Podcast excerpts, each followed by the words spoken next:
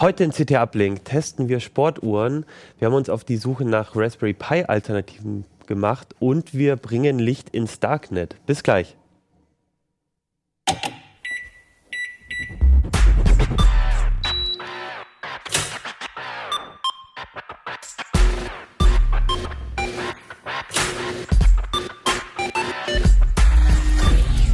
CT Uplink. Hey, herzlich willkommen bei CT Uplink. Mein Name ist Achim Bartschok und mit mir heute sind dabei Fabian Scherschel. Nico Joran? Mirko Delle. Ja, schön. Die drei, die äh, vier Kombi, Vierer-Kombi hatten wir, glaube ich, noch nicht. Und ähm, dass ihr da seid, hat natürlich mit den Themen zu tun, die ihr mitbringt. Wir reden heute nämlich über die CT16 und da hatten wir letztes Mal, äh, was hattet ihr denn da geredet? Über die, genau, Mobile Payment und ein paar andere Sachen, aber über den Aber Titel. Die Raspi-Alternativen hatten wir noch gar nicht geredet. Das machen wir heute mit Mirko. Das hast du mitgebracht. Fabi hatte unbedingt den Drang, mal ein bisschen zu erklären, was dieses Darknet eigentlich ist. Ja, ich wurde, wurde sehr oft danach gefragt, äh, im Fernsehen und im Radio und ich finde, wir müssen das nochmal aufrollen. Das machen wir gleich. Aber zuerst fangen wir mit Nico an, denn Nico hat Sportuhren getestet. Fitnessuhren. Na, Entschuldigung, Fitnessuhren. Hatte ich auch im äh, Anfang äh, Sportuhren gesagt. Wahrscheinlich. Ja. Fitnessuhren hast du getestet. Nico, das ist ja auch immer so deine, auch eine deiner äh, Lieblings, glaube ich, Kategorien, die Sportuhren, Fitness-Tracker. Fitnessuhren klingt danach, als wäre es ein Mix aus Fitness-Tracker und, einer Sport. Äh, Sportuhr, also das, was man eigentlich so kennt, äh, irgendwie so ein, dass ich beim Laufen irgendwie mich äh, irgendwie die- den, den, die Route auch tracke. Liege ich da richtig oder was sind die eigentlich genau? Also Fitnessuhr, das muss man ganz klar sagen, ist jetzt erstmal ein Begriff, den wir uns mehr oder minder ausgedacht haben. Das Problem ist, es gibt überhaupt gar keinen Begriff für diese, für diese Uhrenart. Also ähm, das ist halt einmal, das kommt so ein bisschen, und das haben wir uns daher geholt, weil das, es gibt so diese typischen Fitnessarmbänder, hier zum Beispiel dieses Modell von Polar, ich gebe dir das schon mal rüber. Das gehört halt dazu, das ist aber eben halt nur eine Bauform und ähm, genau an der Seite ist so ein kleiner Knopf, den kannst du sonst einmal drücken, dann geht es auch normalerweise wieder an und kann auch schon, kann, die haben alle Touch, ne? Haben drei Stück haben wir getestet von Polar, von Garmin und von Fitbit und ähm, die sind halt von der Bauform her erstmal ziemlich unterschiedlich, aber was die alle drei machen ist, äh, das ist halt so einmal so eine Mischung aus einer, was du angesprochen hattest, aus dieser typischen Sportuhr, die man halt eigentlich nur trägt, wenn man Sport Mhm. macht und eigentlich dann abbindet und die haben auch keinen größeren Nutzwert, außer natürlich die Uhrzeit anzuzeigen. Und dann gibt's ja auf der anderen Seite immer diese Aktivitätstracker, ne, mit denen die Leute dann rumlaufen und sagen, okay, ich guck mal, wie viele Stufen bin ich heute gegangen oder wie viele Schritte bin ich gegangen und wie viel, wie viel Etagen habe ich erklommen. Und ähm, bislang war es aber so, dass die Leute, die so Aktivitätstracker umgemacht haben, wenn du wirklich mal irgendwie so Leute siehst, die einmal acht Kilometer, zehn Kilometer rumlaufen um so einen See, zum Beispiel hier im Maschsee ist ja ganz schön, dann hast du schon deine Tagesschrittzahl komplett erreicht. Und ähm, die Sportuhren wiederum waren dann sehr auf Sport geeignet.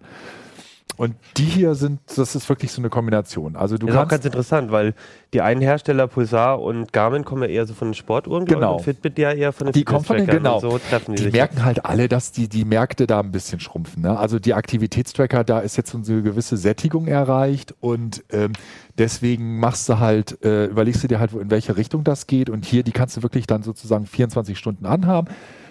Der guckt die ganze Zeit, wie viel, wie viel Stufen du rum, äh, wie viele Schritte du gehst und hat einfach so einen Sportmodus. Das heißt, normalerweise tippst du dann an irgendeiner Stelle drauf und dann kannst du sagen, okay, jetzt laufe ich eine Runde und dann wird das halt auch gemacht. Bei der Fitbit ist auch ganz witzig, die hat noch so zusätzlich, das ist ganz schön, so Fitstar, was du jetzt hier gerade gemacht hast. Jetzt muss ich mal gucken, dass ich die hier halt, genau. Wärme dich auf. Wärme dich auf, da gibt es dann auch das 10 Minuten Muskel, äh, Bauchmuskeltraining. Das, da kannst du dann tatsächlich, kriegst du das dann hier, vielleicht kann man das so sehen, sogar gezeigt.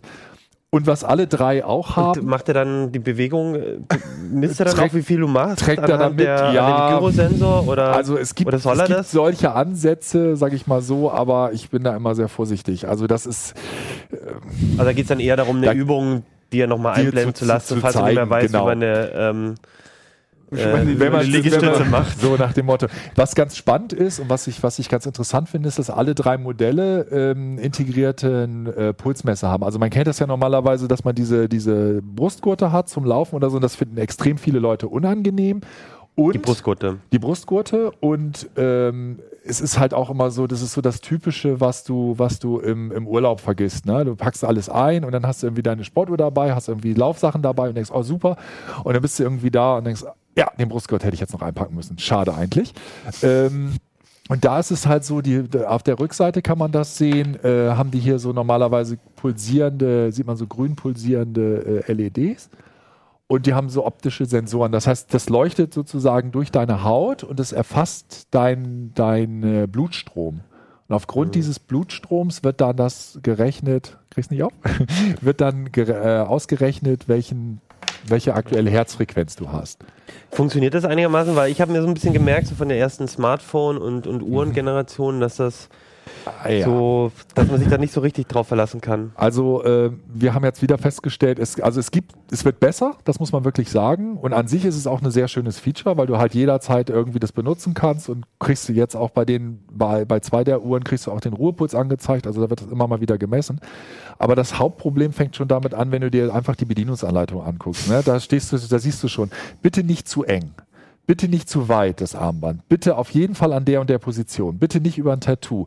Äh, Bei Garmin steht, glaube ich, drin sogar, Achtung, wenn sie Sonnencreme benutzt haben und weiß was ich was. Also äh, ne, dadurch, dass das so ein optoelektrisches System ist, ist es halt sehr anfällig für Fehler. Und was zum Beispiel bei der, bei der Garmin passiert ist, ist, äh, wenn wir den, den Arm geknickt haben beim Fahrradfahren, das ist ja normalerweise halt so, du hast am Lenker äh, deine Hand, ja, dann wird irgendwie wohl offensichtlich der Blutstrom so beeinflusst oder er, äh, er kann es jedenfalls nicht richtig erfassen, dass dann plötzlich irgendwie bin ich Vollgas gefahren und hatte dann trotzdem jedes Mal unter 60 oder so. Also Okay. knapp, knapp. Kann ich, kann ich die mit einem Bru- Brustgurt aber noch kombinieren dann? Zwei davon kannst du tatsächlich, also den von Polar und von Garmin kannst du tatsächlich äh, aber auch noch weiterhin mit dem Brustgurt äh, kombinieren, wenn du das halt nicht Also die, die eh aus der Sportecke die kommen, aus der Sportecke kommen. Bei Fitbit hast Ja. du das nicht. Ich muss ja sagen, meine Frau hat so ein, so ein ähm, Fitbit mit Pulstracker und ich wach öfter nachts auf und habe dann irgendwie so grünes Leuchten im Gesicht, weil das Ding das ganze Schlafzimmer irgendwie. Das ist richtig, ja. Die Beleuchtet. sind teilweise echt hell und teilweise auch tatsächlich so zur Seite hin ziemlich schlecht abgeschirmt. Man merkt Also, das auch. also ne? selbst wenn ich die drauf habe, drauf habt, dann leuchtet das dann zur manchmal noch an der Seite raus. Ja, das ist nicht so super. Jetzt ein Vorteil von den Fitness-Trackern ist ja, dass ich mir über Laufzeit nicht so viel Gedanken machen muss und ein Nachteil von Sportuhren ist, dass ich mir über Laufzeit Gedanken machen muss. Wo treffen sich denn die? Also ist das eher so Sportuhrmäßig, dass ich halt doch, also das ist nicht ganz... Also die reinen Sportuhren, muss ich dir widersprechen, sind ja die, die eigentlich früher mal so diese monochromen Displays hatten. stimmt, und dann die, ja- da ist es, ist es wirklich gar kein Problem. Die haben alle Farbdisplays und zeigen, das ist noch das dritte, was sie können. Die zeigen auch noch von der, die haben so diese Smart Notification, also wie Smartwatches zeigen sie auch noch Mitteilungen vom, vom äh, Handy an, vom gekoppelten Handy und, und machen so Musiksteuerung und sowas. Also bei denen ist es so, dass die Laufzeit bei dem Garmin, da siehst du, dass der, der das ist eher so ein naja, das ist eher so ein transreflexives Display. Die Farben sind nicht besonders knall, knallig. Da kommst du schon noch ein paar Wochen Laufzeit hin, wenn du Ah, normal die okay. benutzt. Ähm, bei den anderen beiden wird es echt knapp. Also hier würde ich sagen, Polar bist du so bei einer Woche. Wenn du es normal benutzt, äh, die Blade, da musste man eigentlich relativ schnell da schon wieder Okay, ausladen. aber Also nicht drei, vier Tage, aber nicht wie bei den Smartwatches, Smartwatch. wo du jeden Tag das machst. Ein bisschen nervig ist, das kann man vielleicht nochmal zeigen, ist, dass das Aufladen teilweise hier zum Beispiel bei der Blade so Oh, bescheuert gemacht wurde. Man muss sie also komplett auseinandernehmen. Also man kann quasi, für die Zuhörer sage ich es nochmal, man kann quasi aus dem Uhrengehäuse, das habe ich auch noch nicht so gesehen, Genau, kann man die ähm, rausnehmen. Die rausnehmen und dann ist das, der Metallrahmen ist quasi, bleibt mit dem Band zusammen und du hast dann quasi wie so ein, wie so ein iPod wie so ein kleines. Modul, äh, so ein- genau. Die alten iPods Nanos war Ja. das?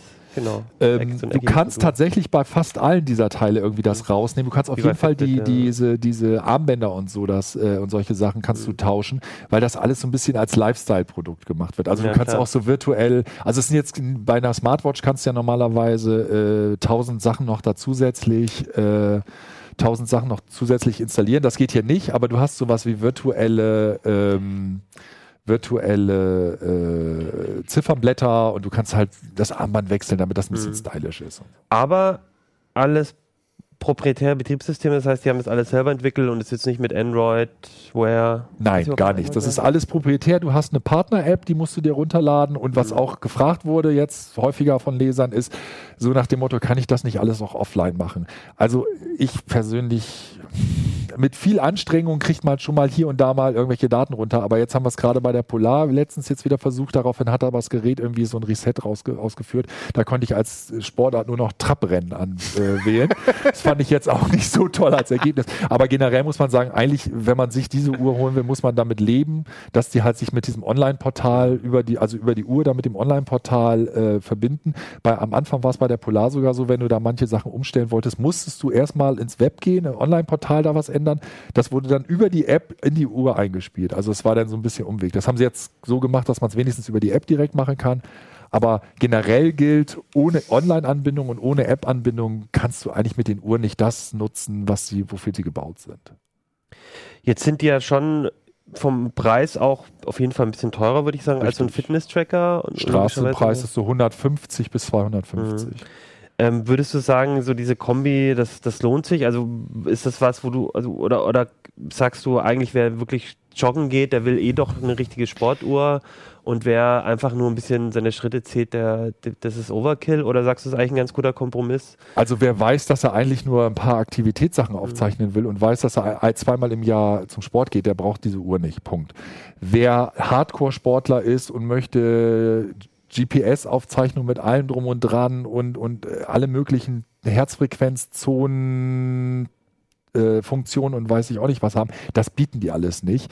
Ähm, andererseits erlebe ich es immer wieder, dass die Leute sich tolle Sportuhren kaufen, ganz groß, super, alles mit tausend Funktionen, aber am Ende ein bisschen enttäuscht sind, dass die keinen richtigen Spaß machen sozusagen. Mhm. Also es ist halt diese, diese großen Sportuhren sind dann auch so ein bisschen nüchtern betrachtet, dann halt auch so Analysegeräte. Das sind hier Sachen, mein Gott, ne, da jubelt dann irgendwie die Uhr los und vibriert und du kriegst irgendwie eine Anzeige, wenn du dein Tagesziel erreicht hast und wenn du die Etagen gestiegen bist und was heißt was weiß ich was. Also es macht schon Spaß und es, du kannst halt so eine so ein Armband eigentlich besser auch 24 Stunden am Tag tragen als manche Sportuhren, die dann irgendwelche Klötze sind. Mhm. Klar, das ist auch immer wieder ne, so ein würde man würde meine Frau wahrscheinlich sagen so ein Statement Piece, ne? wenn du so eine riesen klotzige Sportuhr hast und sagst hier guck mal, ich habe übrigens ich gehöre zu denen, die diese richtig Hardcore geile Outdoor Sportuhr haben. Das heißt wohl, ich bin so ein richtig cooler Sportler. Dafür tragen das Leute. Mhm. Aber äh, wenn du sagst, ah, eigentlich ist mir das zu klotzig, sind das schon nette Alternativen. Ja, vor allem finde ich auch, also wenn man sich halt überlegt, auch eine Smartwatch zu kaufen. Ich meine zumindest, ähm, ich glaube, du hast ja gemeint, mit über die App äh, Nachrichten blenden jetzt. Ja, zumindest also ein. da ist kein, und kein dann habe ich großer auch Unterschied. und, und dann habe ich vor allem eine, die halt wirklich auch eine Woche dann unter Umständen hält. Genau. Und dann sage ich mir, ein bisschen die ganzen Apps brauche ich nicht, ich möchte halt ein bisschen Nachrichten drauf haben, ein bisschen diesen Sport. Also Genau. Vielleicht Also wenn man, wenn man, äh, wenn man sich anguckt, wie wenig Leute, also aus meinem Bekanntenkreis gibt es viele Leute, die haben sich Smartwatches geholt und wissen eigentlich am Letz letztlich gar nicht so wahnsinnig viel, was sie damit machen. Das geht immer wieder um diese Mitteilung ja. und es geht immer wieder darum, naja gut, da mache ich ein bisschen Sport und es trägt ja. Und da sind die häufig Ja. besser. Ne? ja. Äh, GPS hatte GPS hat die Garmin, die ist auch am meisten noch eine Sportuhr und äh, die Polar gar nicht. Und die Fitbit, die macht das ganz clever. Und zwar, wenn du dein Handy dabei hast und hast die App da drauf laufen, benutzt sie das GPS des, Okay. des Handys. Also das heißt, dann kann man auch so eine Sport. Dann kannst du auch Sportroute oder so trocken- und ja, genau okay. sowas. Hast du, gibt es da einen Favoriten so von alles in allem oder ist es Das ist super Ja. schwer, weil Also es wirklich Mhm. sehr, sehr, sehr darauf, das habe ich auch Ja. versucht im Fazit da nochmal zusammenzufassen, es kommt wirklich sehr darauf an, äh, wo man sich selber sieht. Also ist man ein Mensch, der sagt, das muss ein stylisches Gerät sein, muss eigentlich mehr Sportuhr sein oder es interessiert mich zum Mhm. Beispiel, dass die wasserdicht ist. Mich hat ein bisschen enttäuscht, dass die Fitbit nur spritzwassergeschützt ist zum Okay. Beispiel. Trotz dieser ganzen Geschichte da mit dem Auseinanderbauen und der Ladeschale, das hätte ich jetzt schon erwartet. okay? Ähm, dementsprechend glaube ich Kommt am besten mal den an, Test genau ja. lesen und empfehle ich ja immer. Und da steht es dann drin. Alles klar. Es gab auch einen weiteren großen Test, das war glaube ich der, der längste überhaupt in der Ausgabe, weil es auch die Titelgeschichte war. Das war der Test zu den Raspberry Pi Alternativen. Die hast du Mirko mitgebracht. Genau, also Alternativen zu diesem altbekannten Ding. Das Ja. ist ein Raspberry Pi 3. Ähm, millionenfach eingesetzt zu tausenden Zwecken von der Brandmeldezentrale fürs Heim über, ja, wir steuern damit unseren fahrenden Roboter bis hin zu ja, kleiner Heimserver, vielleicht auch mit NAS. Leider hat er ja keinen SATA-Anschluss und da kommen dann auch schon die Alternativen ins Spiel. Der Raspberry Pi ist relativ beschränkt, was die Hardware angeht. Er hat zum Beispiel nur 1 GB RAM. Mehr ist technisch gar nicht möglich aufgrund des System und Chip, der hier drauf ist.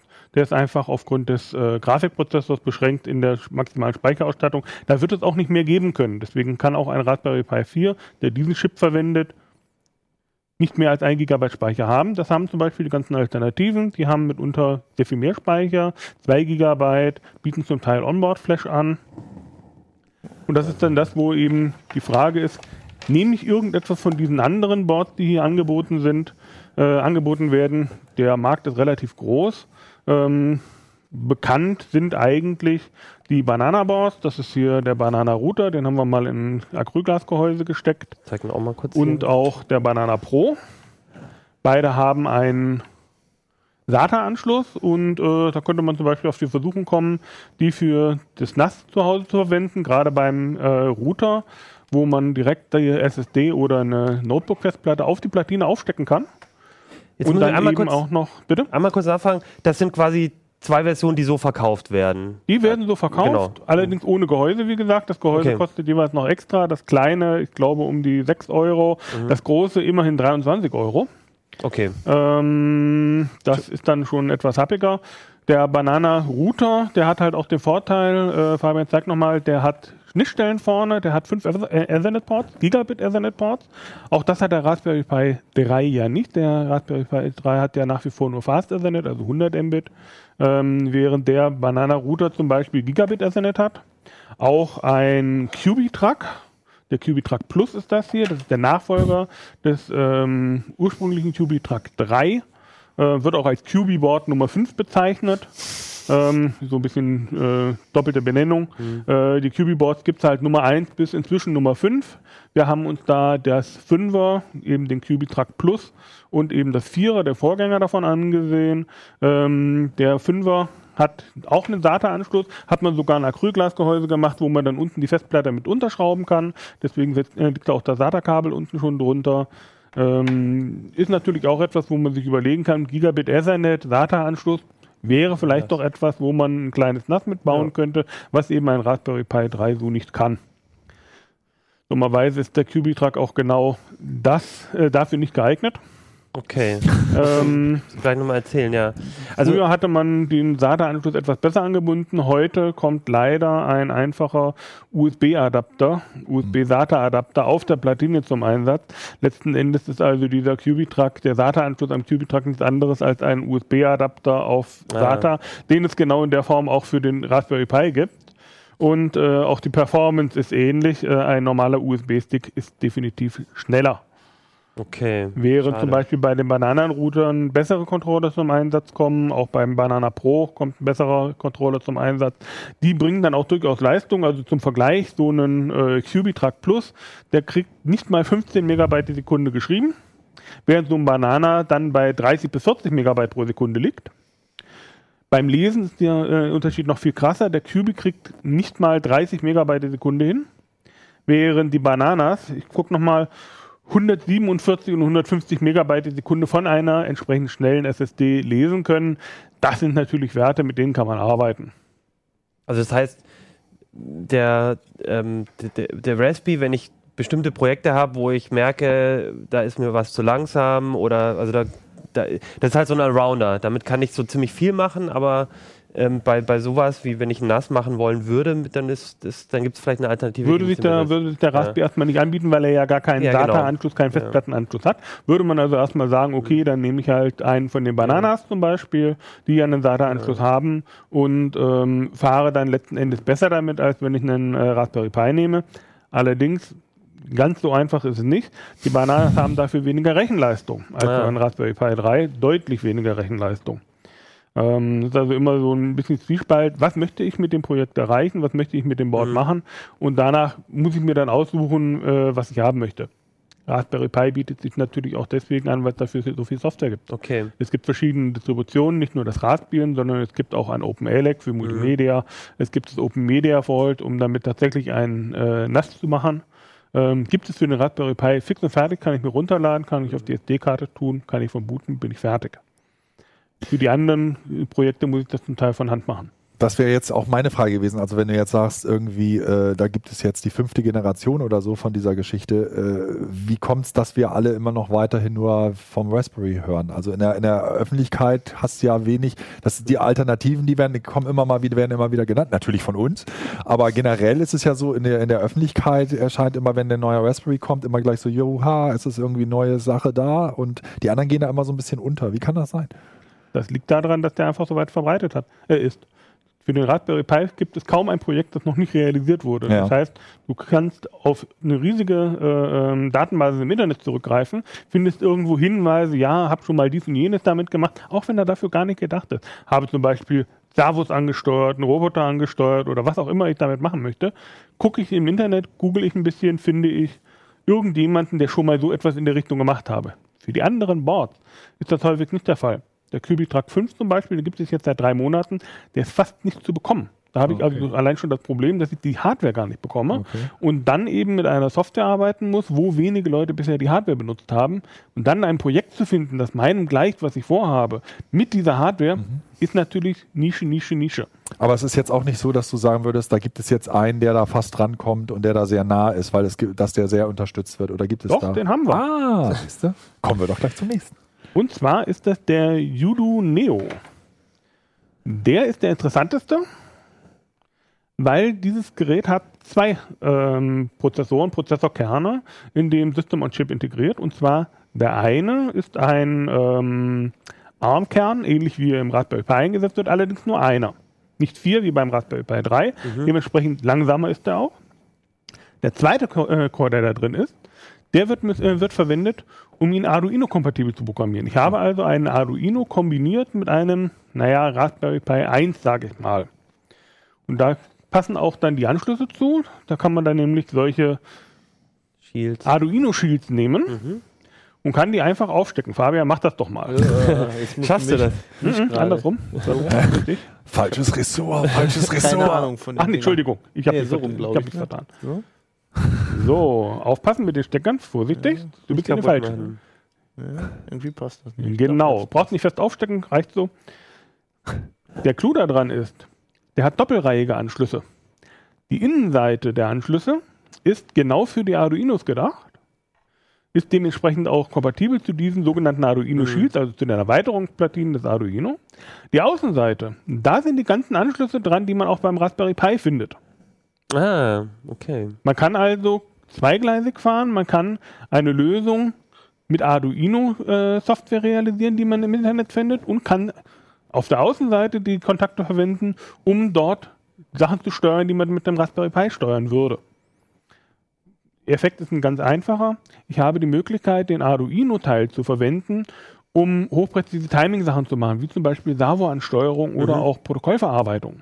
Da dieser Prozessor komplett unabhängig, dieser Prozessorkern komplett unabhängig von dem anderen läuft, gibt es keine Probleme wie, dass wenn jetzt irgendwie auf die äh, Speicherkarte zugegriffen wird oder auf andere zu, äh, Hardware zugegriffen wird, dass es zu Timing-Verzögerungen kommt. Ich brauche also auch keinen Realtime-Kernel, um damit Echtzeitsachen zu machen. Die lagere ich einfach aus auf den Arduino-Teil, der auch völlig unabhängig läuft. Selbst wenn ich den anderen herunterfahre und ihm sage Shutdown, Aus aus, der Arduino. läuft der Arduino-Teil weiter. Ah, okay. Das äh, ermöglicht also sehr interessante Projekte und ich habe quasi die Möglichkeit, mich aus zwei Welten zu bedienen. Nämlich einmal aus der Raspi-Welt, wobei der nicht voll kompatibel ist, der ist nur sehr ähnlich dem Raspberry Pi. Und ich habe die Möglichkeit, mich aus der Arduino-Welt zu bedienen. Und dann kommunizieren die, also dann gibt es halt eine Schnittstelle und ich gebe dann Wir haben eine Befehle, serielle äh, Schnittstelle, Gebe dann Infos weiter. Über die die beiden Kerne Ja. kommunizieren, wo ich dann also auch Daten austauschen kann oder eben Steueranweisungen Genau. weitergeben kann. Das ist also sehr, sehr hübsch gemacht. Ja, vielleicht für unser Arduino. Studio auch was, Johannes. Ne? Also da benutzen wir gerade ein Arduino und ähm, an Das manchen läuft Stellen hier alles auf einem Arduino. Das läuft hier alles auf Nein, einem aber zu, zur Steuerung von der, von der, von der, ähm, von den Kamera, also von welches Bild ausgewählt wird und so. Ja. Ebenfalls Arduino-kompatibel ist der Intel Edison. Der sieht jetzt ein bisschen größer aus, als er eigentlich sein müsste, weil der eigentliche Edison ist das, wo Fabian gerade seinen Zeigenfinger hat. Da? Nur dieses kleine Modul. Das ist der komplette Rechner. Und dieser ist x86 kompatibel. Da steckt also Ah. kein ARM drin, sondern da steckt ein Pentium-Kern drin. Genauer gesagt ein Atomkern. Mhm. Nachteil daran ist, die Rechenleistung ist sehr, sehr, sehr gering und nein, das ist kein PC-Ersatz. Es gibt nicht mal einen Monitoranschluss, den wird es auch nie geben. Es gibt auch keinen Ethernet-Anschluss. Hm. Dieses Gerät ist eigentlich gedacht für das Internet of Things. Wenn man also irgendwo etwas hat, was man ähm, internetfähig haben möchte, wo man Daten von erfassen möchte, dann kann man den Edison auch auf ein kleineres Breakout-Board setzen und ähm, kann das dann die Daten direkt auslesen. Er ist entsprechend sparsam, braucht nur ein halbes Watt, selbst unter Volllast braucht er nicht mal ein Watt äh, ähm, Stromaufnahme. Ähm, er ist außerdem auf diesem Breakout-Board ebenfalls Arduino-kompatibel. Fabian, zeig nochmal. Na, jetzt muss ich wieder hier. Das ist wie Lego. Nein? so Genau. rum. Ah stimmt. Und da passt dann auch vorne der In-System-Programme-Anschluss, der ist jetzt nur für den Edison gedacht.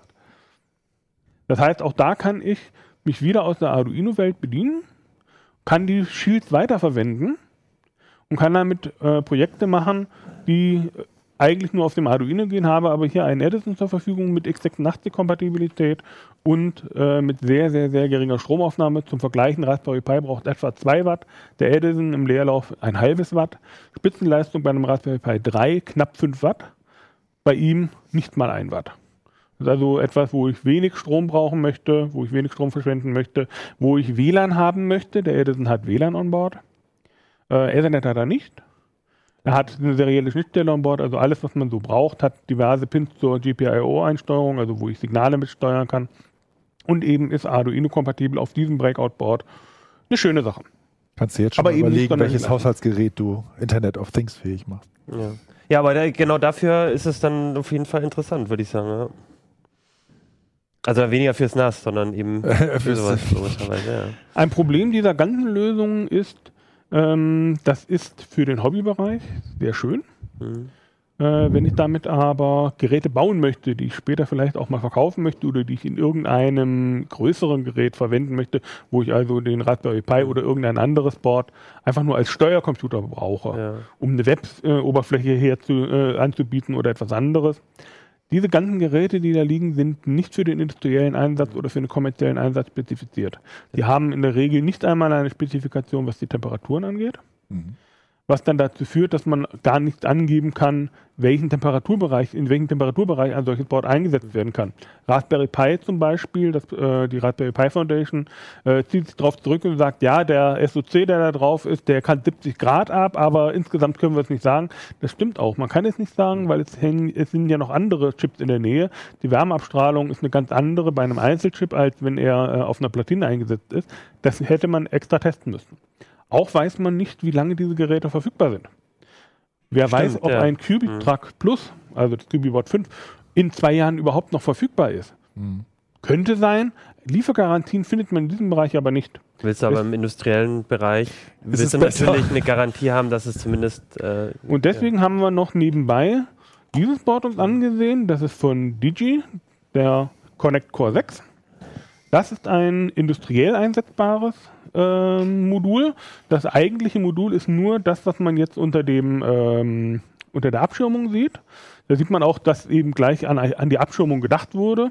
Dieses Modul ist also auf dem Breakout-Board aufgelötet, nicht aufgesteckt. Das gibt es einzeln und man ähm, kann dann sich eine eigene Platine machen, entwerfen, entwickeln lassen, wo dann nur die Schnittstellen drauf sind, die man braucht. Dieses Board eignet sich auch sehr gut für den ähm, Einsatz in Fahrzeugen. Hat also nicht nur die äh, industriellen Spezifikationen, sondern hat zum Beispiel auch äh, drei CAN-Busse on Board. Ah. Ähm, diverse andere Schnittstellen hat, ist vorbereitet für den Einsatz eines LTE-Modems. Auf der Unterseite gibt es zum Beispiel einen PCI-Express-Anschluss, ähm, auch einen SIM-Karteneinschub, wo man also dann direkt noch einen Modem anschließen könnte, damit das Gerät auch Internet hat.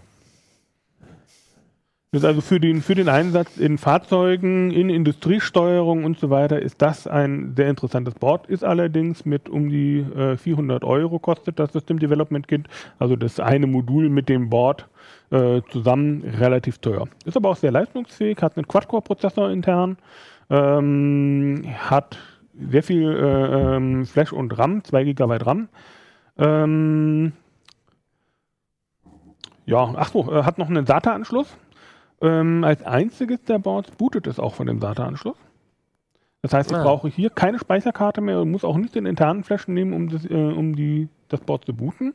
Und der SATA-Anschluss ist auch ordentlich leistungsfähig.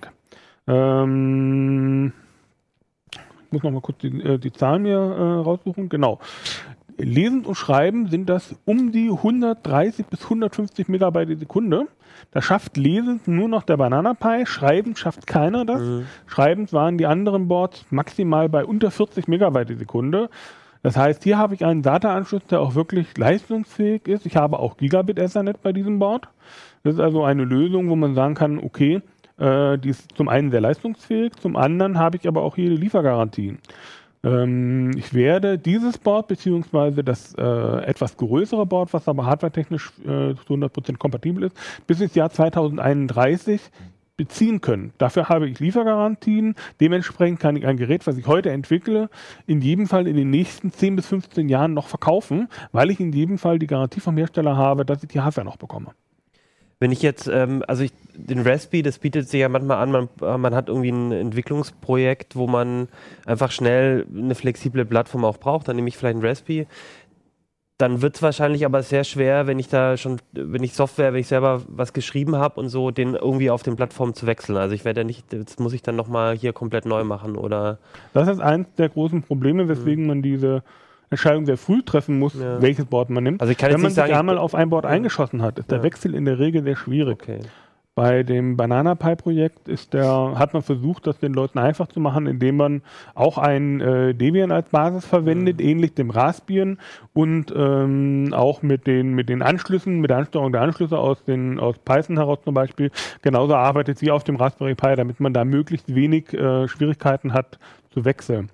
Generell ist es aber häufig so, dass man ein Projekt, was man einmal irgendwo begonnen hat, auf einem andere, auf einer anderen Pro äh, Plattform von neuem beginnen müsste. Mhm. Das ist auch der Grund dafür, warum zum Beispiel der Raspberry Pi ähm, auch in Schaltschränken eingesetzt wird Ja, ja, oder in äh, Sicherungskästen zu finden ist. Es gibt, Ja. ein, es gibt ein, äh, ein Gehäuse für den Raspberry Pi, womit man es direkt im Sicherungskasten auf die Hutsschiene aufstecken kann, so wie in Sicherungsautomaten. Macht man noch das Netzteil daneben, was genauso ähm, dimensioniert ist. Das kann man machen.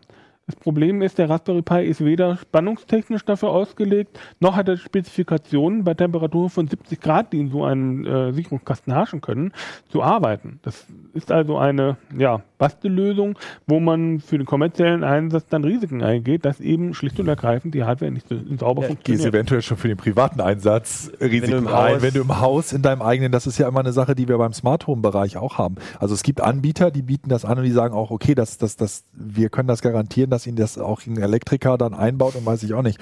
Aber es gibt natürlich auch die Firmen, die sagen, ja, bauen sie es doch irgendwie ein. Und ich meine, wenn du dadurch, wenn da jetzt irgendwas wirklich schief geht und dadurch löst du was auch immer aus, äh, das ist versicherungsmäßig, ist das problematisch, wenn du anfängst, äh, selber daran rumzufummeln. Aber das war halt, das war auch mein Gedanke, weil das ist ein Problem, das man oft hat. Man hat irgendwie ein Projekt, man fängt halt erstmal an, man probiert was aus und merkt, das ist eigentlich eine ganz gute Lösung, um, dann um ein merkst du, größeres es wäre Problem zu schön, wenn es jetzt ein bisschen Aber- schneller gewesen wäre, Aber beispielsweise. ja, und dann mu- musst du von Anfang an, aber eigentlich Ja. musst du schon im Kopf haben, äh, wo, wohin ich hin will, sondern, oder du musst halt dann die Arbeit machen und sagen, jetzt ziehe ich das Projekt nochmal neu auf. Manchmal geht es ja trotzdem relativ. Das ist halt der, der große Aufwand, den man dann Ja. hat, wenn man sagt, okay, ich bin jetzt eigentlich fertig, Mhm. könnte jetzt eigentlich in die Serie gehen. Nein, ich muss nochmal von vorne anfangen, weil die Hardware, die ich damals gewählt habe, weil ich Mhm. sie gerade im Schrank liegen hatte oder weil es so schön einfach war, ähm, benutzt habe, mit der ich jetzt doch nicht an mein Ziel komme.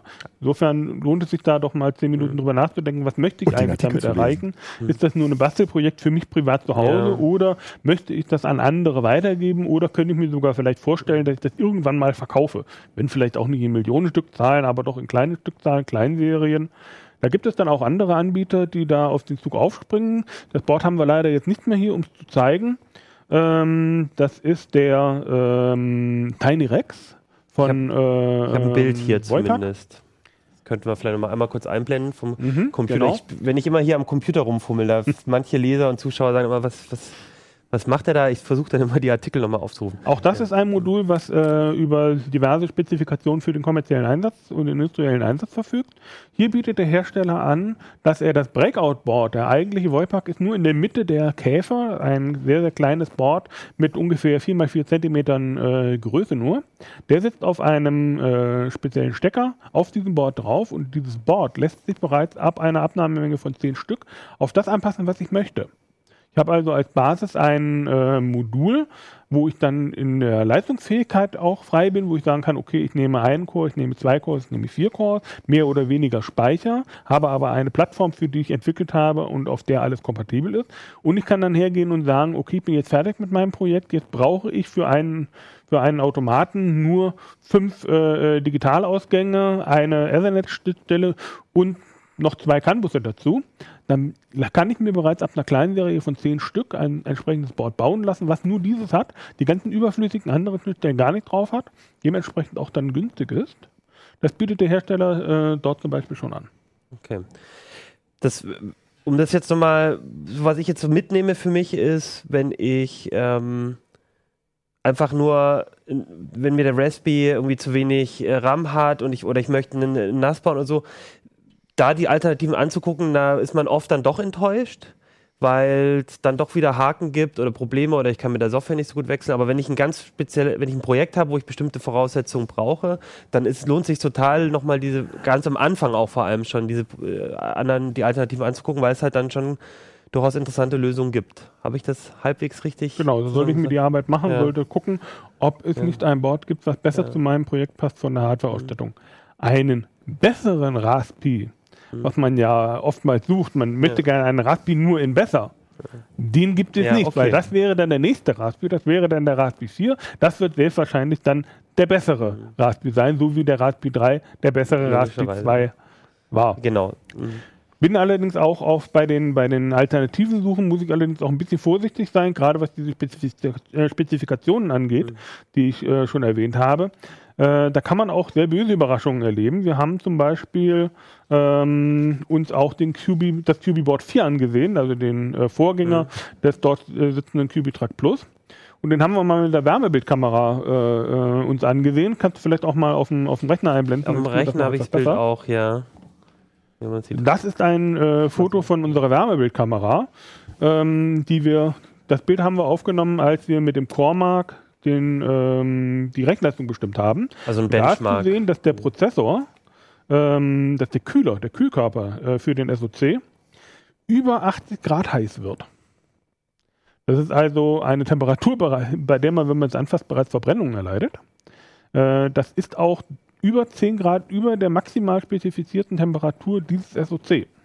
Mit anderen Worten, wenn ich dieses Gerät so betreibe, mit dem Kühlkörper, der da mitgeliefert wird, werde ich keine lange Freude dran haben, weil das Gerät wird sehr schnell kaputt gehen, weil es einfach überlastet wird, thermisch überlastet wird.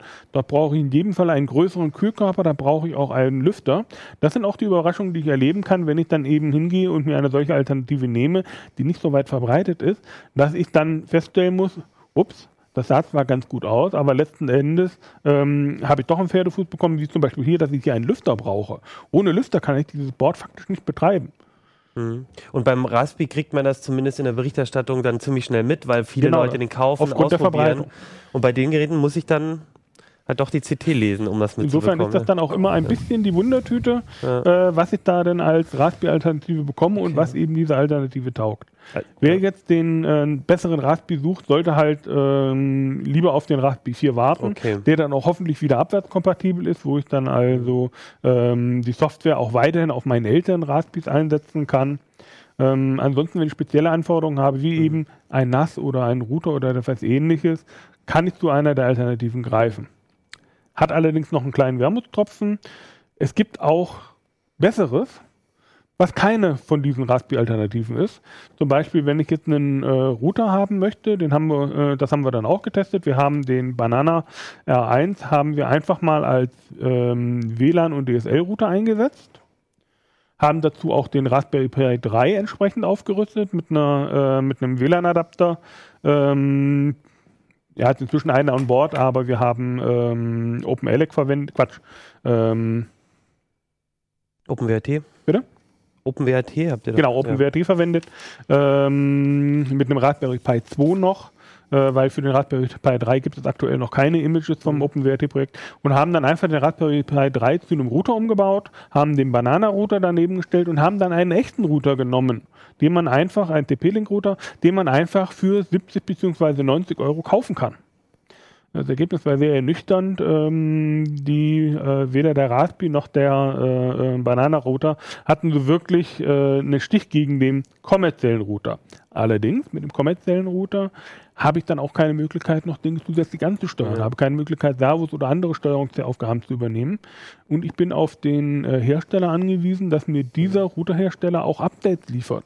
Während ich zum Beispiel beim Raspberry Pi oder Banana Pi beim Debian-Projekt bin und dort recht schnell Updates Mhm. bekomme, zum Beispiel auch für sicherheitskritische Dinge. Aber dass ich halt quasi einen, ein Gerät in Routergeschwindigkeit bekomme, das hat halt leider nicht Genau. geklappt. Aber vielleicht mit der nächsten Generation, vielleicht. Man- Da muss auch man dann die Software noch ein bisschen schneller werden, weil Ah, okay. Auch da haben wir noch Einbußen. Ähnlich ist es beim Einsatz als NAS. Da habe ich ja gerade beim Cubitrack Plus, den hatten wir eigentlich äh, ursprünglich als, als NAS-Killer äh, im Hinterkopf, aber aufgrund des sehr schwachen USB-SATA-Adapters haben wir den dann ganz äh, link liegen lassen. Weil wenn ein Raspberry Pi und ein Cubitrack mit ähm, USB-Stick schneller ist als die SATA-Schnittstelle, dann brauchen wir, glaube ich, die SATA-Schnittstelle nicht weiter zu messen. Auch wenn man ein äh, einfaches, recht günstiges, um die 100 Euro äh, teures äh, NAS kauft, ist das für den Einsatzzweck als NAS, Gigabit äh, Ethernet-Schnittstelle, ich baue eine Festplatte ein und möchte hohe Datentransferraten äh, Transferraten haben. Im Vorteil gegenüber eines solchen ähm, Mini-Rechners, der ja auch so ein bisschen General Purpose ist, wo ich also äh, nicht die, den ähm, einzigen Einsatzzweck habe, das Ding soll jetzt ein NAS werden und dahin auch eine Optimierung habe. Auch da habe ich wieder den Nachteil bei einem kommerziellen NAS, ich bin auf die Firmware des Herstellers angewiesen und ich kann außer NAS mit diesem Gerät in der Regel nichts machen. Wenn ich also doch etwas möchte, wie ich möchte einen Datengrabe haben und nebenher noch diverse andere Aufgaben, dann- Steuerung, Routing und so weiter übernehmen, dann ist vielleicht doch wieder ein Banana-Router oder ein Banana Pro ähm, von Interesse, auch wenn er nicht die Leistung bringt, die ein kommerzielles NAS bringen würde. Ich glaube, das ist das Wichtige, was man sich dann einfach merken muss, ist, dass man äh, die- diese Flexibilität hat und die inzwischen auch Aufgaben übernehmen können, wie, wie ein NAS oder ein Router, aber es bringt nichts, das als Router zu nehmen, bloß weil ich jetzt äh, meinen Router ersetzen will, sondern dann sollte man da wirklich auch einen Grund haben, warum man jetzt genau. ähm, die Schnittstellen noch zusätzlich braucht oder was auch immer. Ja, wir waren jetzt super ausführlich, das, aber ich, man merkt halt, dass, man kann halt da nicht eine Antwort geben. Ich hatte auch gedacht, als ich, ähm, als wir über das Thema gesprochen haben, auch im Vorfeld, dass ähm, so, ja, jetzt kommt cool, jetzt kommt so der Raspi-Killer. Das ist es nicht, aber ich finde, es sind super viele Alternativen. Ich habe mir auf jeden Fall gemerkt, äh, mit dem Arduino, das finde ich eine spannende Sache, weil ich mache halt viel mit dem Arduino auch und ähm, das könnte nochmal eine interessante Sache sein, weil da kann ich ja wiederum meine Arduino-Programme mitnehmen auf die andere Plattform. es nicht 100% kompatibel, aber doch zu einem sehr großen Teil. Ähm, insofern ist das tatsächlich das Beste aus zwei Welten, würde ich fast sagen. Der Judo war, der Judo Neo, ähm, ist allerdings teurer als ein Raspberry, kostet fast 80 Euro. Ähm, ist die Überraschung aus dem Test gewesen. Das ist eine sehr interessante Hardware-Plattform, weil er eben mit dem ähm, Arduino on Board noch eine zusätzliche Möglichkeit bietet, die es beim Raspberry der Form gar nicht gibt. Genau. Ja, gut. Danke, Mirko. Das war ähm, wirklich sehr spannend. Also ich, also ich, äh, ich hätte gerne einfachere Antworten gehabt, weil es einfach, aber äh, es ist sehr komplex. Dafür aber Kriegst du, jetzt ja- genau. kriegst du beim nächsten Das- Thema auch danke. mit. Ja. Du nimmst mir Genau, weg. uns doch mal das Darknet, Gib Fabian. uns doch Komm. mal eine einfache Antwort, Ja, Fabi, auf die äh, letzte Frage für Du die als Sendung. Sicherheitsexperte. Da- da Was ist denn eigentlich dieses Darknet? Also Darknet ist jetzt gerade wieder ein großes Thema. Man hört es ja immer, taucht es wieder auf. Wir hatten es letztes Mal auch bei den Erpressungstrojanern, dass man die irgendwie im Darknet kaufen kann. Jetzt gab es wieder die Geschichte zum ähm, Amoklauf in München, dass die Waffe aus dem Darknet stand. Was ist eigentlich dieses Darknet? Ja, das kommt immer darauf an, wer das gerade sagt. Also ich sage mal so, in, in der, im allgemeinen Sprachgebrauch im Moment, wenn jemand Darknet sagt, meint der eigentlich das Tornetz. Das, das sind die meisten Leute. Oder Was ist das Tornetz? Muss er auch in einem Satz sagen. Okay, dann, dann Tor ist eine, eine bestimmte Software, die ich verwenden kann, um anonym im Internet unterwegs zu sein. Und äh, vor allem auch Webserver anzusurfen, die selber anonym sind, also wo niemand rausfinden kann, wer betreibt die. Das ist einfach nur eine technische Lösung. Die ist an sich nicht schlecht, da haben wir öfter schon mal drüber geredet. Also Dissidenten, politisch verfolgte Menschen benutzen sowas oft, äh, Journalisten benutzen das. Ähm, äh, wir bei Heise benutzen das, also ähm, wenn uns Leute Informationen äh, zukommen lassen wollen, anonym. Ähm, es ist also erstmal nicht schlecht. Das wird aber halt auch von, von Verbrechern verwendet und Leuten, die Dinge machen, die nicht äh, gesetzeskonform sind. Ähm, die andere Möglichkeit, was Leute oft meinen, wenn sie Darknet sagen, sind einfach schwummrige, dunkle Bereiche des Internets. Also ähm, es gibt noch den Begriff äh, Deep Web äh, damit bezeichnet man oft ähm, Web, einfach ganz normale Webseiten, die jetzt nicht im Tornet sind oder so, aber die man nicht so einfach finden kann. Also die bei Google nicht indiziert sind aus bestimmten Gründen, weil die Server auf abstrusen äh, URLs sind, die sind nirgendwo verlinkt, da kommt man nur hin, wenn man weiß, äh, wo das ist. Ähm, und das geht dann halt so fließend ineinander über. Also was zum Beispiel bei diesem ähm, Attentäter äh, in, in München interessant war, ähm, das ist alles nicht, also die Polizei ermittelt noch, das sind alles keine gesicherten Erkenntnisse, aber es sieht so aus, als ob der in einem Forum äh, seine Waffe gekauft hätte, das im Tornetz ist. Das ist ein Hidden Service im Tornetz. Das ist aber lustigerweise auch, es gibt halt so Portale, die das Tornetz ins richtige Internet übersetzen und dadurch indiziert bei Google. Mhm. Also wenn man nach diesem, also es gibt diesen, diesen Benutzernamen, es, da war jemand unterwegs unter dem Namen Maurecher, äh, wenn man danach sucht, dann findet man halt diese Gesuche nach einer, nach einer Glock, die er sich kaufen wollte. Wir wissen nicht, ob das der Attentäter war, aber es, es passt alles irgendwie zeitlich zusammen. Ähm, und das ist halt auch bei Google indiziert. Das war auch kein, also dieses Forum in dem Fall war nicht wirklich eine, also wir haben ja schon mal über Silk Road geredet und explizite mhm. Handelsplätze, wo Leute Drogen verkaufen, äh, verbotene Substanzen, Waffen, Munition. Ähm, sowas war das nicht. Das war ein Forum, wo Leute auch diskutiert haben. Also es war politisch ähm, ging da halt den, den Leuten, die das betrieben, geht's, also sie sagen, es geht ihnen um Meinungsfreiheit, die wollen mhm. nichts, äh, nichts zensieren, nichts, nichts rausnehmen. Und ähm, ja, da haben dann Leute aber allerdings auch Waffen angeboten. Also ähm, quasi äh, eine Plattform, wo dann nicht, ähm, nicht moderiert, moderiert wurde. Gar nicht. Genau. Ähm, die sagen sogar, dass sie auch Betrugs, mhm. Betrugsversuche unter den Nutzern gegenseitig nicht moderieren. Aber das sind ja genau, aber das sind ja zwei verschiedene Sachen, weil da geht es dann erstmal nur darum, da kannst du erstmal sagen, was du willst, aber wenn es beim Darknet geht es ja oft darum, ich bin nicht, es ist nicht auf mich zurückzuführen. Naja, das ist auch da, das sind alles Leute, die da über Tor unterwegs waren, mhm. äh, die, die sich über Sachen unterhalten haben, ähm, wo sie auch nicht zurückverfolgt werden wollten. Ähm, was, was, was faszinierend ist, wenn man sich das durchliest, äh, dass dieser, diese Person hat über ein Jahr versucht, eine Waffe zu bekommen, immer wieder, ähm, hat keine Händler gefunden, die sowas verkaufen, hat erst irgendwie so bis zu 1000 Euro ausgeben wollen und am Ende war er dann bei 2500. Äh, Im Vergleich eine Glock 17 neu, wenn du die mit, also wenn du Waffenschein hast und du kaufst sie, kostet irgendwie 500.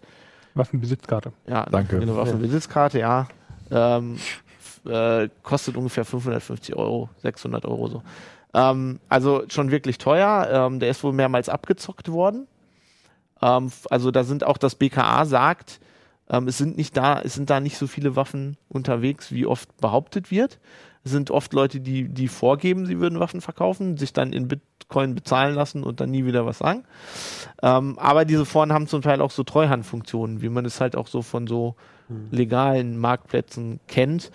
Ähm, aber er hat, wie gesagt, lange gebraucht. Ähm, was ich auch noch interessant fand, wir hatten ja in der CT vor kurzem eine Geschichte über den, über, über Schwarzmarkt im Internet. Wir hatten eine Geschichte über gehackte Packstationen und wir haben darüber berichtet, dass diese Packstationen oft dazu benutzt werden. Also ne, die, die werden irgendwie registriert unter falschen Namen, die werden gehackt und dann werden diese Konten verkauft an andere Leute, die sich dann eben in so einem Forum irgendwas kaufen und das an diese Packstation liefern lassen, um nicht zurückzuverfolgen sind. Und äh, dieser Nutzer da in dem Forum hat auch so eine Packstation ah, okay. gekauft. Silk Road ist ja zugemacht worden es gibt und es, es, da gibt es jetzt Alternativen, die dann eben auch basierend auf Tor-Servern ja. irgendwie. Das sind Hidden Services, ja. Ja, und die, ähm, äh, und die werden jetzt, und ist das was Internationales oder ist ja, das also landesweit also, oder wie kann ich mir das vorstellen? Weil ich, ich meine, so eine, so eine so Drogen zu verkaufen oder Waffen zu verkaufen ist ja innerhalb von Landesgrenzen wahrscheinlich nochmal einfacher als über Landesgrenzen hinweg. Ja, also es gibt, ja, ja, kommt drauf an. Also es gibt, es gibt Lokale, es gibt, es gibt diese Plattformen überall, es gibt welche, die sind in den USA, aber es gibt auch eindeutig welche, die sich an den deutschen Markt richten. Also bei Waffen ist das ja nochmal so, dass es in den USA ganz andere Gesetze und Ja, ganz klar. andere Möglichkeiten gibt, an Waffen zu kommen. Deswegen äh, ist das in Deutschland schon, schon sehr spezifisch. Ähm, aber wie, wie, ja, also ich meine, du kannst das natürlich international machen, aber es ist, glaube ich, einfacher, wenn, wenn es also innerhalb der, nicht der Landesgrenzen, aber ich sag mal so innerhalb der europäischen Grenzen gibt. Also es gibt durchaus Foren, die mehrsprachig sind, die sich eindeutig an Euro, europäische Nutzer richten. Ähm, ja, und wo dann halt auch, wie gesagt, Drogen verkauft werden, ähm, Waffen. Ähm, bei den Waffen ist es in Europa so, also diese, diese Waffe, die der Münchner Attentäter hat, da hat, hatte, da hat die Polizei rausgefunden, das war mal, also es war eine scharfe Pistole, die wurde dann in Deutschland ähm, umgebaut als Theaterwaffe, das heißt, die wurde deaktiviert, damit konnte man keine scharfe Munition mehr verschießen. Ähm, die Seriennummer wurde ausgefeilt, das haben sie über das Beschusszeichen wohl rausgefunden. Und die hat dann noch eine äh, Markierung aus der Slowakei, wo daraus wohl hervorgeht, dass die in der Slowakei wieder umgebaut wurde.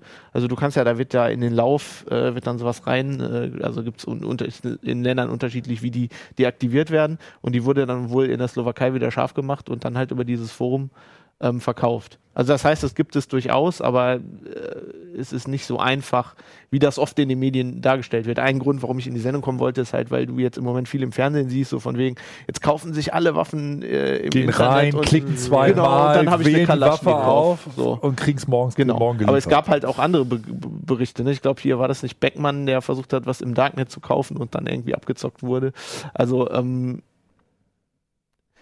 es ist auch so, dass es natürlich nach wie vor andere Schwarzmärkte für sowas gibt. Das, Im Internet ist das halt nur praktisch, weil du halt, wie gesagt, aus anderen Ländern was kaufen kannst. Ähm, und es halt, wenn du so eine, so eine Packstation hast, die du gekauft hast, die nicht zurückverfolgbar ist und das mit Bitcoin bezahlst, das schwer nachzuverfolgen ist, wer das gekauft hat.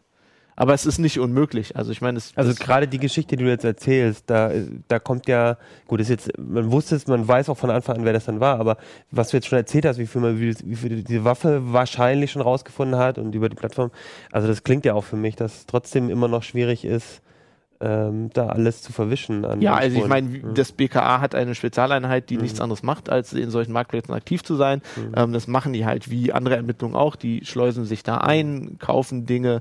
Ähm, wir haben ja mal darüber gesprochen, glaube ich, auch im Uplink, wie äh, Silk Road hochgenommen wurde. Da hat das Mhm. FBI halt zum Beispiel Postsendungen verfolgt. Die haben da Leute eingesch eingeschleust. Ähm, also das ist durchaus möglich. Früher Teil das- bieten die auch einfach selbst an und gucken, Genau. ob derjenige dann wirklich Mhm. kaufen will, ob das ein ähm, echter Interessent ist und äh, liefern ihm dann halt keine scharfe Waffe, sondern nehmen ihn hoch bei der Lieferung. Ähm, auch sowas Eben, du passiert. musst es ja auch eventuell, ne, das ist ja immer das Problem, wieder aus irgendeiner Packstation holen oder was auch Genau, immer. also es gab also es dazu- hilft dir ja auch nichts, wenn das da drinnen liegt und es, da ist dein ist Name nicht drauf, überwacht, ja. aber du kannst halt immer noch eine Packstation hier. Letztes Jahr haben sie, glaube ich, ein, ich glaube, es war ein Student, äh, der hat halt äh, über Jahre Ja. Waffen verkauft. Also der hat wirklich ähm, Deko-Waffen gekauft, also Waffen, die nicht mehr scharf sind und hat die dann selber, ich glaube, Mechatronikstudent war das, er hatte wohl Zugang zu zu Werkzeug und hat die dann selber scharf gemacht und verkauft und den haben sie genauso hochgenommen. Also den haben sie halt einfach bei der Übergabe ähm, geschnappt. Also das ist, ist, ist schon möglich. Also Damit, da ist ja das, dann das Darknet sogar wieder überwachbarer eigentlich als der Hinterhof vielleicht, weil man, genau, weil man, weil man dann als Polizeieinheit, wenn man weiß, wo, wo sind diese Hotspots, dann zumindest diesen Verkauf überhaupt wahrnimmt, während du halt mit der so beim klassischen, was ich, ich muss dann irgendwo hingehen und dann mit, also Gehst zum Ja, Hauptbahnhof. du brauchst, ja. glaube ich, bei beiden Ja. lo lokales Wissen. Also Ja. diese Marktplätze, die sind im Ja. Fluss, wie du gesagt hast, die werden zugemacht, da macht ein neuer auf, da kommst du Mhm. Ähm, nicht hinterher und du musst dann halt immer rausfinden. Also die haben spezielle Onion-Adressen, du musst die Mhm. halt finden, du musst wissen, wo die sind. ja. Aber ich meine, äh, es- es ist möglich. Es ist halt nur, ähm, also ich wollte halt einfach auch nochmal sagen, ähm, dieser Begriff Darknet ist halt unheimlich schwer. Mhm. Also der ist schwierig. Ähm, und ähm, man muss aufpassen, im Moment läuft die Debatte äh, so, dass, dass man jetzt wieder die Technik verteufelt und sagt, Tor ist böse und wir müssen das alles verbieten. Ähm, was natürlich erstens nicht funktionieren wird, zweitens Leuten, die das für, für, für Dinge verwenden, wo es wirklich legitim ist, äh, Probleme bereitet. Ja, das ist, und es ist einfach, es ist einfach unsinnig. Also ich meine, man, man muss sich überlegen, wie groß ist die Gefahr. Ja. Ähm, und ähm, leider Gottes passieren sowas wie so dieser Amoklauf da immer. Also das, das wird immer wieder passieren, das wird man auch nicht verhindern können. Ähm, und das verhinderst du auch nicht, indem du irgendwie jetzt Tor verbietest. Hm. Ähm, geht einfach, geht einfach nicht. Gut, das ist doch ein gutes äh, Schlusswort, würde ich sagen. Danke für die Beleuchtung des Mit der Darknets. Cyber-Taschenlampe. Mit der Cybertaschenlampe, ja. So, wir sind am Schluss der Sendung. Wenn ihr noch äh, Kommentare habt oder so, dann schreibt uns an uplink.ct.de oder kommentiert auf YouTube oder Facebook. Wenn ihr selber eine Fitness, Sportuhr oder einen Fitness-Tracker habt oder das alles für Quatsch haltet oder das würde mich auf jeden Fall interessieren, wenn ihr irgendwelche Projekte gemacht habt mit den Raspberry-Alternativen. Wir haben ja immer viele Zuschauer, die auch was mit dem Raspberry machen, aber vielleicht gibt es ja auch ein paar, die schon mit den Alternativen ähm, äh, Erfahrung haben. Bitte schreibt uns nicht, wenn ihr mit dem Darknet schon wollte Erfahrung gemacht sagen. habt. Ähm, ich wollte noch zur letzten Sendung sagen, weil wir da auch so viel Feedback bekommen haben. Ich kann das gar nicht alles erzählen, aber da gab es richtig viel nochmal ähm, äh, Feedback. Das hat uns sehr gefreut. Wir haben es auch gelesen. Wir antworten, versuchen auch mal alles zu beantworten, soweit es geht. Ähm, eine Info, die ich ganz interessant war, war zum OnePlus 3. Da haben viele diskutiert. Da gibt es auch viele Diskussionen, gerade auf YouTube. Das lohnt sich vielleicht da nochmal nachzugucken. Ähm, eine Sache war noch, dass ein Problem ist Zubehör. Da haben wir nicht in der Sendung gesprochen, aber für so ein Gerät, was halt von so einem kleineren Hersteller ist, ist kriegst halt nicht so viel Zubehör wie bei dem Samsung-Gerät zum Beispiel. Und was ich auch sehr schön fand, war zum Thema ähm, zum Thema mobile Tarife, Datentarife. Da hatten wir noch auf Facebook die Anmerkung, die Frage war nämlich so ein bisschen, warum brauche ich überhaupt so viel Daten? Und äh, der war ein ganz äh, von einem Andreas ein ganz klarer Anwendungsfall. Er darf auf der Arbeit das WLAN nicht für bestimmte Sachen verwenden. Und dann willst du halt Musik hören, zum Beispiel deinen privaten Google Music Account benutzen und dann musst du den Datentarif von deinem Handy eben auch dort benutzen und dann bist du sehr schnell bei mehreren Gigabyte. Ich habe auch sehr viele Mails von, von Bargeldverfechtern bekommen. Stimmt, von das war das Leu- dritte von Thema, Leuten, ja. die gesagt haben, ich lasse mir mein Bargeld auch nicht wegnehmen Ja, und ja. äh, es ist wichtig. Ja, aber gut, da, da gibt es ja auch Argumente für. Ähm, das Bargeld ist halt auch, ist ja wie das Darknet anonymisiert. Das ist ja. quasi wie Bitcoin. Ja. Bargeld ist schwer nachzuverfolgen. Insbesondere die 500er. Schön praktisch. Ja. Habe ich noch nicht gesehen in meinem Leben. oh, benutze ich regelmäßig. Echt nicht? Benutze ich regelmäßig, hört sich auch gut an. Ja, sehr schön. Gut, ich lasse euch jetzt ins Wochenende. Ich glaube, wir haben äh, eine der längsten Sendungen aller Zeiten. Die Johannes stöhnt wahrscheinlich schon im Hintergrund. Und ähm, dann würde ich sagen, ich lasse euch alle ins Wochenende. Nächste Woche gibt es wieder eine neue CT, die 17. Und ich weiß schon, welche Themen da drin sind und kann euch nur sagen, es wird spannend. Bis nächste Woche. Ciao. Ciao.